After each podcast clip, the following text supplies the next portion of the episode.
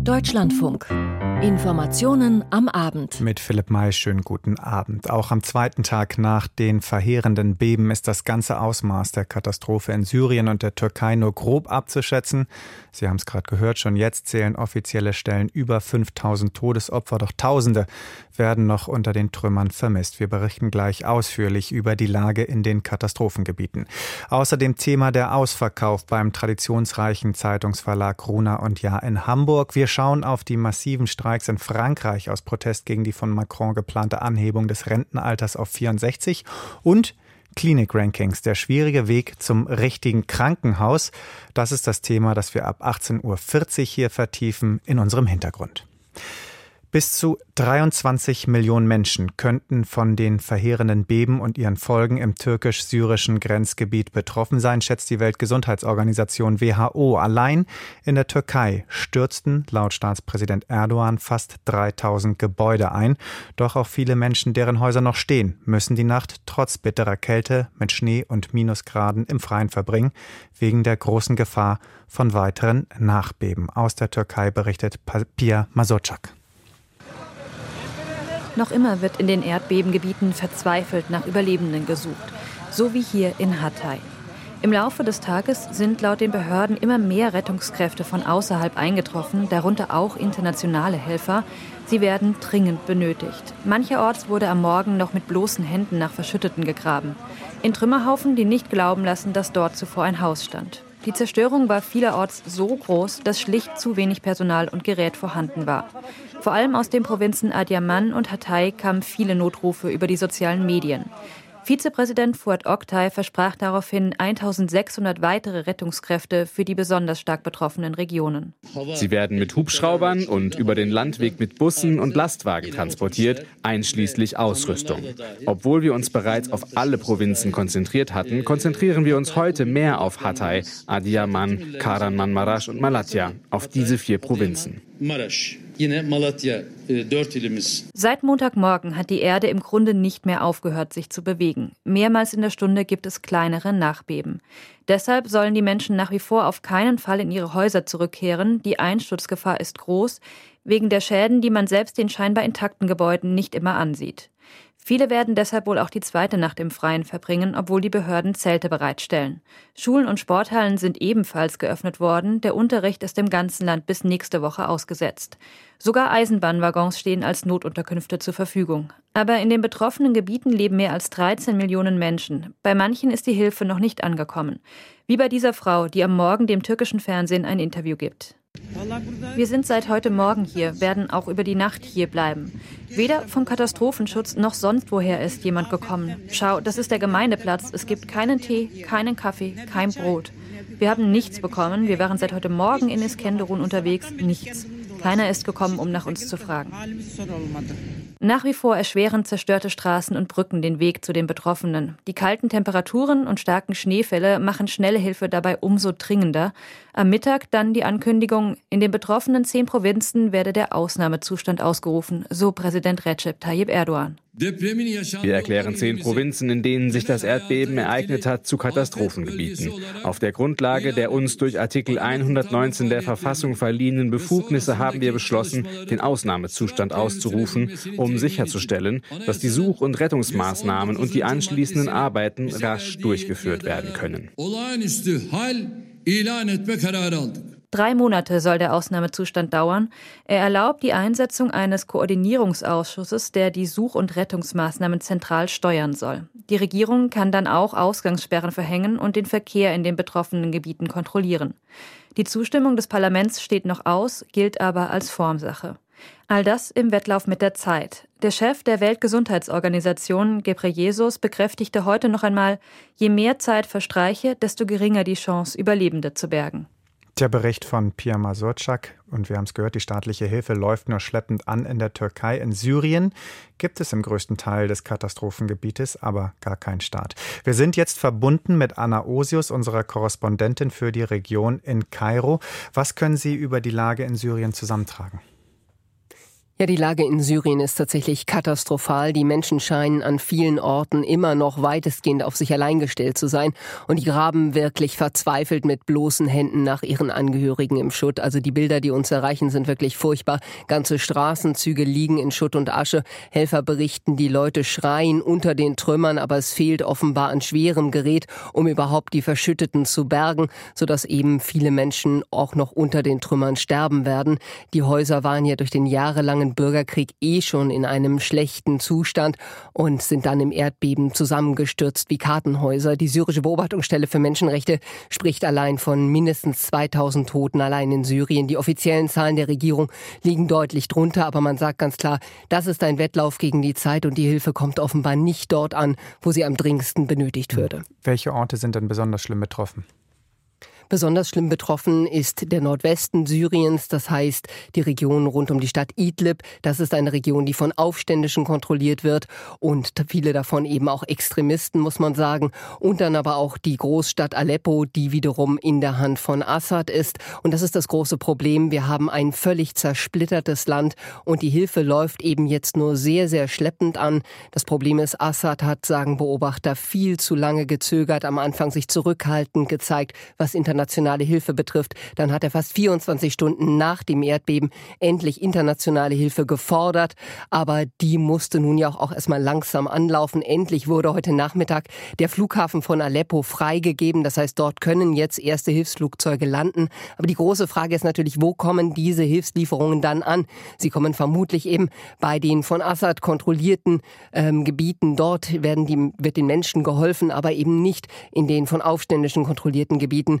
Heute hat sich auch der Sprecher des internationalen Syri des syrischen Roten Halbmonds geäußert und er hat äh, gefordert, dass eben die internationale Hilfe stärker sein müsse. Er hat auch gefordert, dass Sanktionen gegen den We von, vom Westen gegen Syrien aufgehoben werden müssten. Also man merkt, der Druck ist da, aber die Hilfe kommt eben noch nicht an. Und wenn sie ankommt, von wem kommt dann die Hilfe? Wir wissen, Russland und Iran, das sind die Verbündeten von Assad. Sind das jetzt auch vor allen Dingen die ersten Länder, die dort helfen? Genau, Russland und Iran haben tatsächlich erste Hilfslieferungen losgeschickt. Jetzt sind auch Flugzeuge aus Algerien gelandet, haben wir gehört, und aus den Vereinigten Arabischen Emiraten. Das heißt, es kommt vereinzelt etwas an. Das große Problem ist aber gerade eben in dieser Region Idlib. Dort hat es bisher nur einen Grenzübergang gegeben von der Türkei nach Syrien, über die die komplette Hilfe der Vereinten Nationen bislang gekommen ist. Und genau heute hat eben das UN-Büro für humanitäre Angelegenheiten erklärt, erklärt, dass die wichtigen UN-Hilfslieferungen von der Türkei nach Syrien vorerst unterbrochen wurden. Einfach es sei nicht mehr möglich, durch diesen Grenzübergang Hilfe nach Syrien rüberzubringen. Die Straßen seien zerstört, die Lieferketten gestört. Das ist das große Problem. Und auch viele internationale Hilfsorganisationen, die Partnerorganisationen in Syrien haben, sagen, sie haben den Kontakt zu ihren Partnern verloren. Und das ist eben eine sehr, sehr schwierige Lage gerade. Die Lage in Syrien nach den verheerenden Beben zusammengefasst von Anna Osius. Vielen Dank. Und natürlich ist weltweit die Betroffenheit groß. Die internationale Hilfe läuft an, wenn auch, Sie haben es gehört, unter sehr, sehr schwierigen Bedingungen. Über die deutschen Bemühungen berichtet jetzt Panayotis Gavrilis. Annalena Baerbock erhöht den politischen Druck auf das Assad-Regime in Syrien. Damit Hilfe für die Erdbebenopfer überhaupt ankommt, sieht die Bundesaußenministerin nicht nur Assad selbst, sondern seinen Verbündeten Russland in der Verantwortung. Deswegen sollten alle internationalen Akteure, Russland eingeschlossen, ihren Einfluss auf das syrische Regime nutzen, dass die humanitäre Hilfe für die Opfer dort auch ankommen kann und dass keine zusätzlichen Hürden eingebaut werden, weil es hier auf jede Minute Minute, auf jede Stunde ankommt. Baerbock drängt auf einen humanitären Zugang und fordert alle Grenzübergänge in Syrien dafür zu öffnen. Natürlich ist es zudem wichtig, dass die Waffen jetzt schweigen und alle Kraft in der Region auf die humanitäre Hilfe und auf die Bergung und den Schutz der Erdbebenopfer geleitet werden kann. Dafür ist essentiell, dass die Grenzübergänge jetzt alle aufgemacht werden. Eine Million Euro zusätzlich erhält die Organisation Malteser International, die bei der Suche nach Verschütteten in der Türkei beteiligt ist. Man werde auch weitere Gelder freigeben, kündigt Baerbock an. Derweil befinden sich insgesamt mindestens 100 Einsatzkräfte aus Deutschland bereits in der Türkei oder sind auf dem Weg dorthin. Darunter vor allem hochspezialisierte Bergungsteams wie eine 50-köpfige Gruppe des Technischen Hilfswerks im Auftrag der Bundesregierung. Wir stehen an der Seite der Türkei, so Bundesinnenministerin Nancy Faeser, die zusätzliche Unterstützung ankündigt. Weitere Hilfslieferungen mit Notstromaggregaten, Zelten und Decken werden gerade zusammengestellt, um schnellstmöglich dann auch zu folgen. Ich habe angeboten, dass das THW Camps und Notunterkünfte und auch Wasseraufbereitungsanlagen zur Verfügung stellt. Ich glaube, das sind wichtige Maßnahmen im zweiten Schritt, wenn noch Überlebende gefunden würden, dass sie dann helfen. Am Rande eines Besuchs beim Internationalen Roten Kreuz in Genf bringt Bundespräsident Frank-Walter Steinmeier sein Mitgefühl für die Verletzten und Opfer des Erdbebens zum Ausdruck. Es berühre ihn sehr, so Steinmeier, der sich auch an die türkische Community in Deutschland wendet. All denen, auch den vielen in Deutschland, die Angehörige in der Türkei, in den Erdbebengebieten in Syrien haben, auch denen in Deutschland sage ich, ihr seid nicht allein, in dieser schweren Stunde. Wir sind bei euch und wir warten und bangen und vor allen Dingen hoffen gemeinsam mit euch. Bundespräsident Frank-Walter Steinmeier im Bericht von Panayotis Gavrilis. Und die Hilfe für die Türkei und Syrien ist auch ein Thema unserer Kommentarsendung. Es braucht eine Erdbebendiplomatie, fordert mein Kollege Thilo Kössler zu hören ab 19.05 Uhr hier im Programm oder im Netz, zum Beispiel in unserer Deutschlandfunk-Audiothek. Und damit der Blick in die Ukraine, denn in Kiew ist Verteidigungsminister Boris Pistorius zu einem unangekündigten Besuch eingetroffen mit der Zusage von weiteren Kampfpanzern im Gepäck. Birgit Becker. Boris Pistorius war am Morgen zu einem unangekündigten Besuch in Kiew eingetroffen. Der deutsche Verteidigungsminister hatte gute Nachrichten für die Ukraine dabei. Eine Gruppe mehrerer europäischer Länder werde mehr als 100 Kampfpanzer in die Ukraine liefern, so Pistorius. Dabei soll es sich um ältere Leopard 1 Panzer handeln. Der Verteidigungsminister sagte am Abend in Kiew, bis zum ersten oder zweiten Quartal 2024 sollten mindestens drei Bataillone damit ausgestattet werden. Der deutsche Verteidigungsminister war am Morgen nach Kiew gereist, hat sich mit seinem ukrainischen Kollegen getroffen und sich vor Ort ein Bild der Zerstörung gemacht. Der Besuch wurde aus Sicherheitsgründen bis zum Abend geheim gehalten weitere westliche Kampfpanzer für Kiew und unterdessen berät die EU in Brüssel heute, wie russische Desinformationskampagnen besser bekämpft werden können. Von dort berichtet Klaus Remme. Wir müssen mehr tun. Wir müssen besser werden. Wir müssen schneller werden. Kaum ein Redebeitrag kam bei der Konferenz zur Bekämpfung von Desinformation ohne diese Warnungen aus. Dieser Krieg wird nicht nur militärisch geführt, sagte Josep Borrell, Außenbeauftragter der Europäischen Union.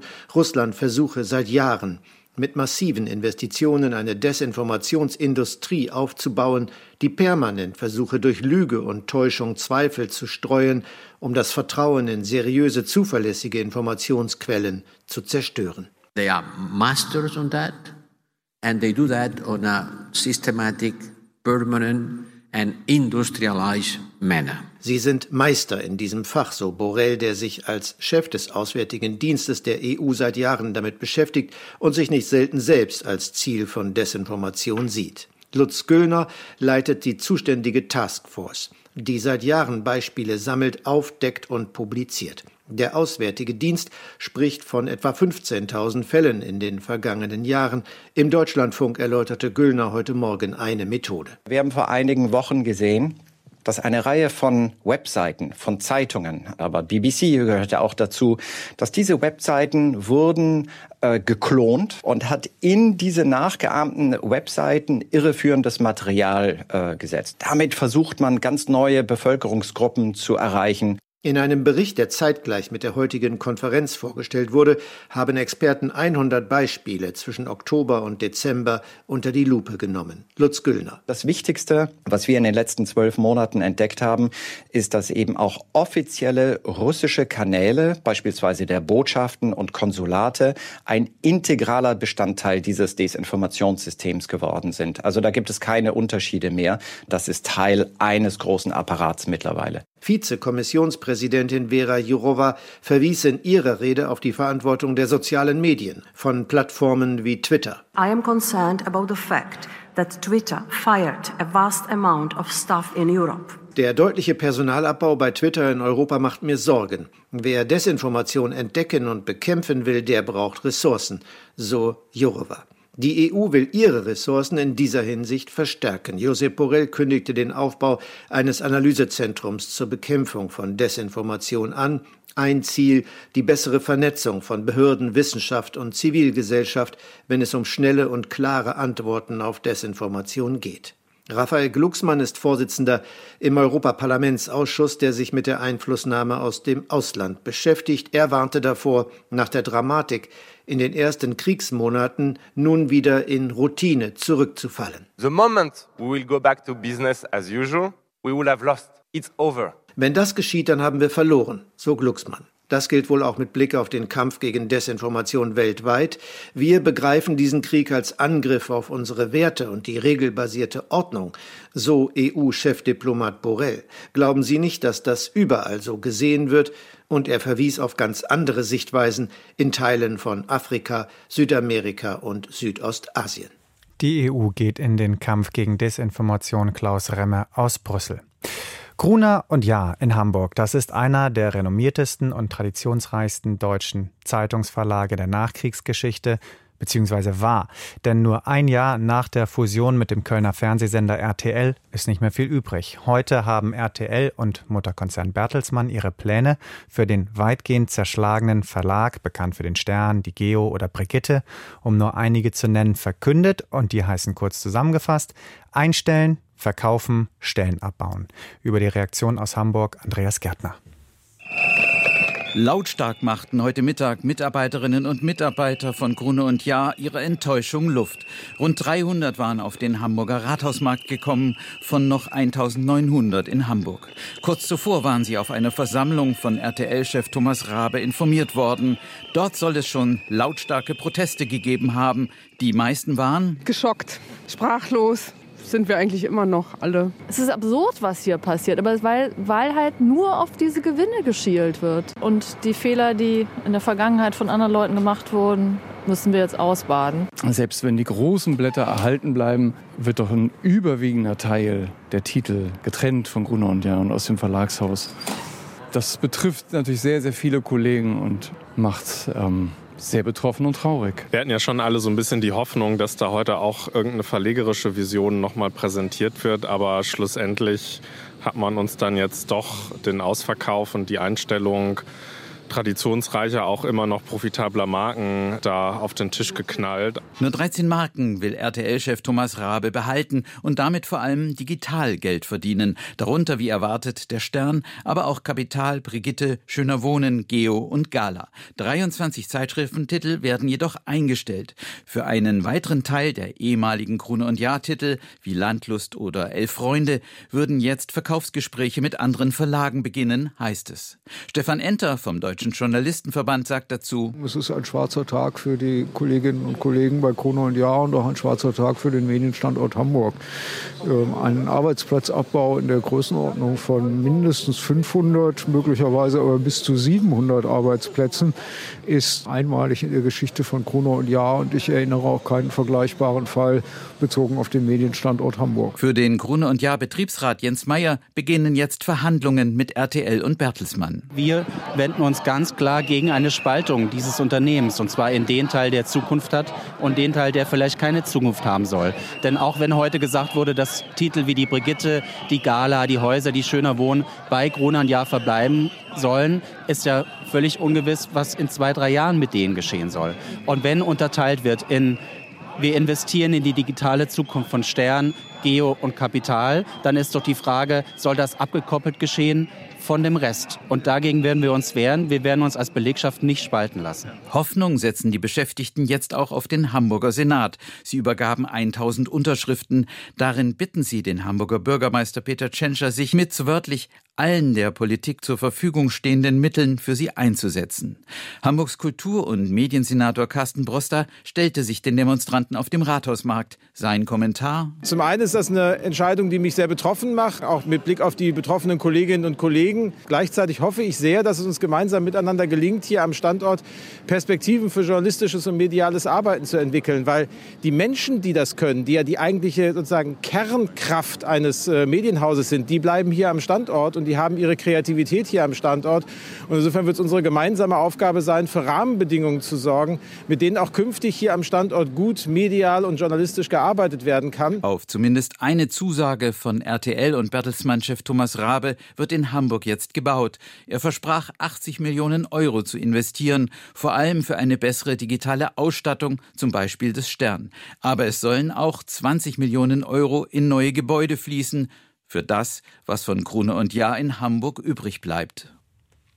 Der Bericht von Andreas Gärtner. Im Oktober ist der Chef des Bundesamts für Sicherheit in der Informationstechnik, Arne Schönbaum, von Nancy Faeser freigestellt worden. Jetzt hat die Bundesinnenministerin eine Nachfolgerin bestimmt. Die Mathematikerin Claudia Plattner wird das Amt in Zukunft führen. Weitere Einzelheiten von Johannes Kuhn.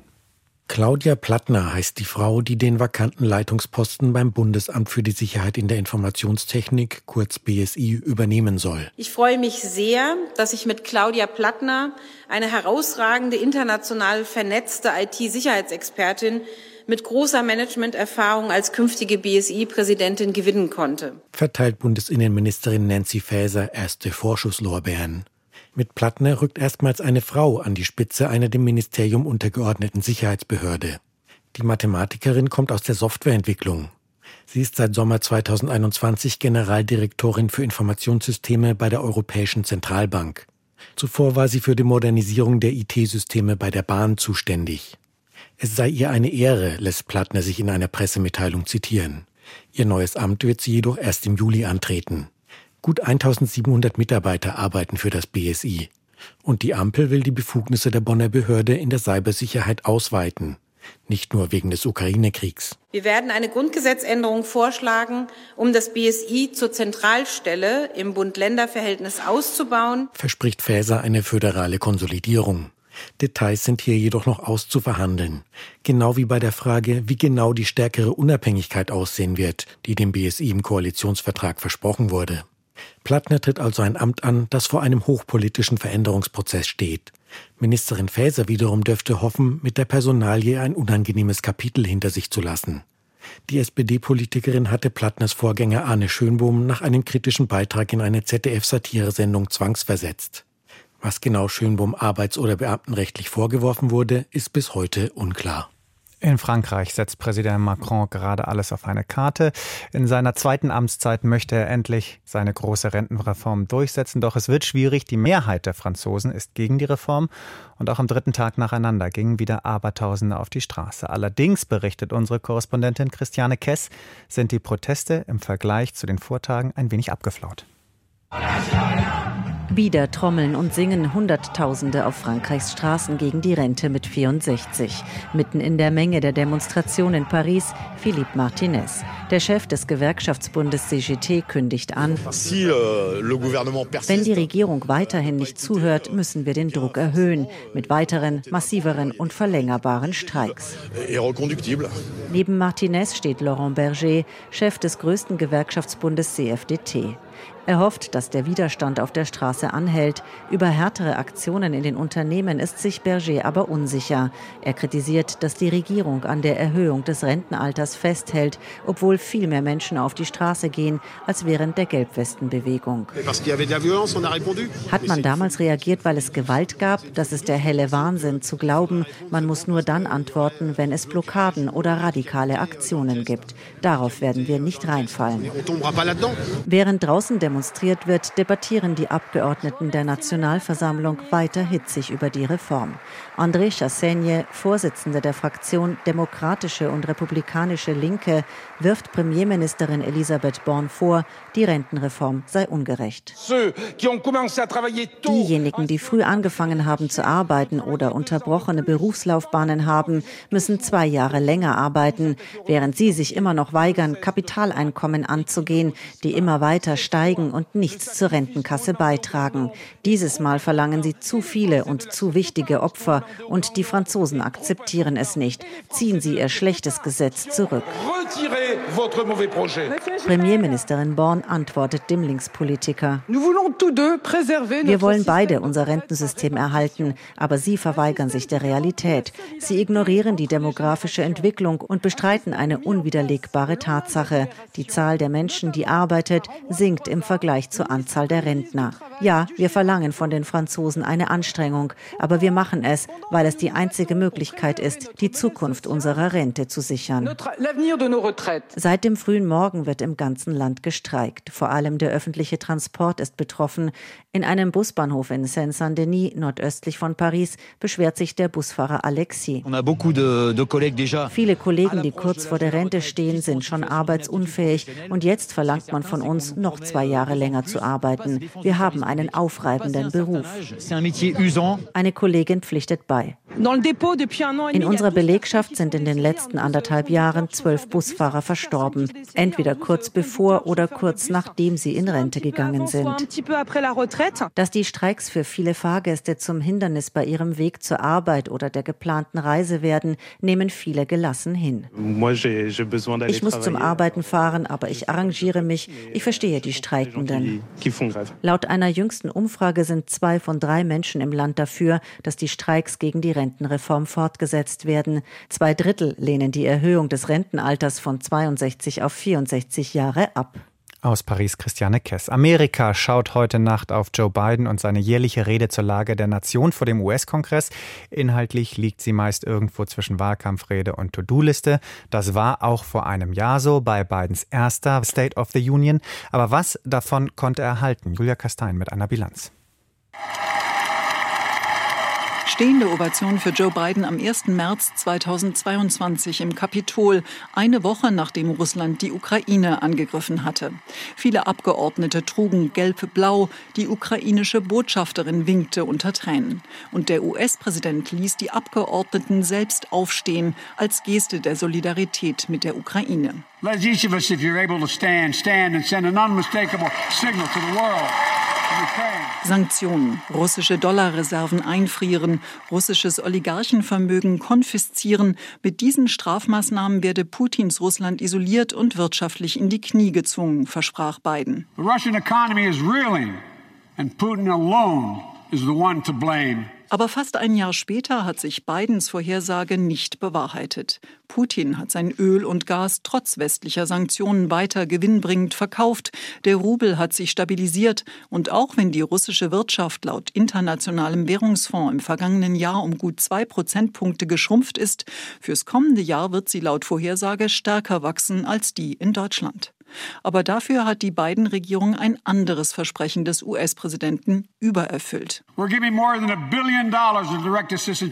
Die Ukraine werde mit einer Milliarde US-Dollar direkt geholfen. Tatsächlich sind es inzwischen weit über 50 Milliarden US-Dollar. Und der US-Kongress hat insgesamt über 100 Milliarden bewilligt, das meiste davon für militärische Unterstützung.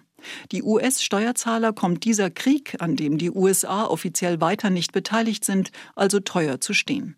In seiner Rede versprach Biden Entlastung, beispielsweise durch das Anzapfen der Ölreserven, was nicht viel änderte. Too many families are struggling to keep up with their bills. I get it. That's why my top priority is getting prices under control. Seine Top-Priorität sei es, die Preise unter Kontrolle zu bekommen, hatte Biden in der letzten State of the Union verkündet. Dabei machen viele Wirtschaftsexperten seine milliardenteuren Covid-Hilfspakete für die enorme Inflation verantwortlich. Und auch wenn die Steigerungsrate inzwischen wieder abflacht, Grund dafür sind weniger Bidens Wirtschaftspolitik als die Zinsanhebungen der Zentralbank. Auch andere vollmundige Versprechen konnte der Präsident bislang nicht einlösen. Die enormen Preise für Insulin, die viele Diabetespatienten in den USA in den Ruin treiben, wollte er senken, den Mindestlohn anheben, das Grundrecht auf Abtreibung erhalten. Mal machten ihm die Republikaner einen Strich durch die Rechnung, mal Senatoren seiner eigenen Partei, mal die Gerichte. Julia Kastein. Der umstrittene Verkauf des insolventen Flughafens Frankfurt-Hahn an einen Milliardär ausgerechnet aus Russland bleibt in der Schwebe. Nun hat der Insolvenzverwalter erklärt, der eine von zwei schon geschlossenen Kaufverträgen sei nicht genehmigt worden. Über ihn könne aber später entschieden werden. Weitere Einzelheiten von Sebastian Grauer. Nach SWR-Informationen ist neben dem russischen Investor auch ein Mainzer Immobilienunternehmer im Rennen, mit dem der Insolvenzverwalter bereits einen Kaufvertrag geschlossen hat. Daneben teilte der Insolvenzverwalter mit, gebe es aber noch weitere Interessenten, die für einen möglichen Kauf des Flughafens in Betracht kämen. Zu der Gläubigerversammlung am Amtsgericht Bad Kreuznach waren vor allem Behördenvertreter gekommen, die beispielsweise die Agentur für Arbeit, das Finanzamt in Zimmern oder die Verbandsgemeinde Kirchberg vertraten. Nach Angaben des Insolvenzverwalters hatte zunächst das Unternehmen Swift Conjoy den Zuschlag erhalten.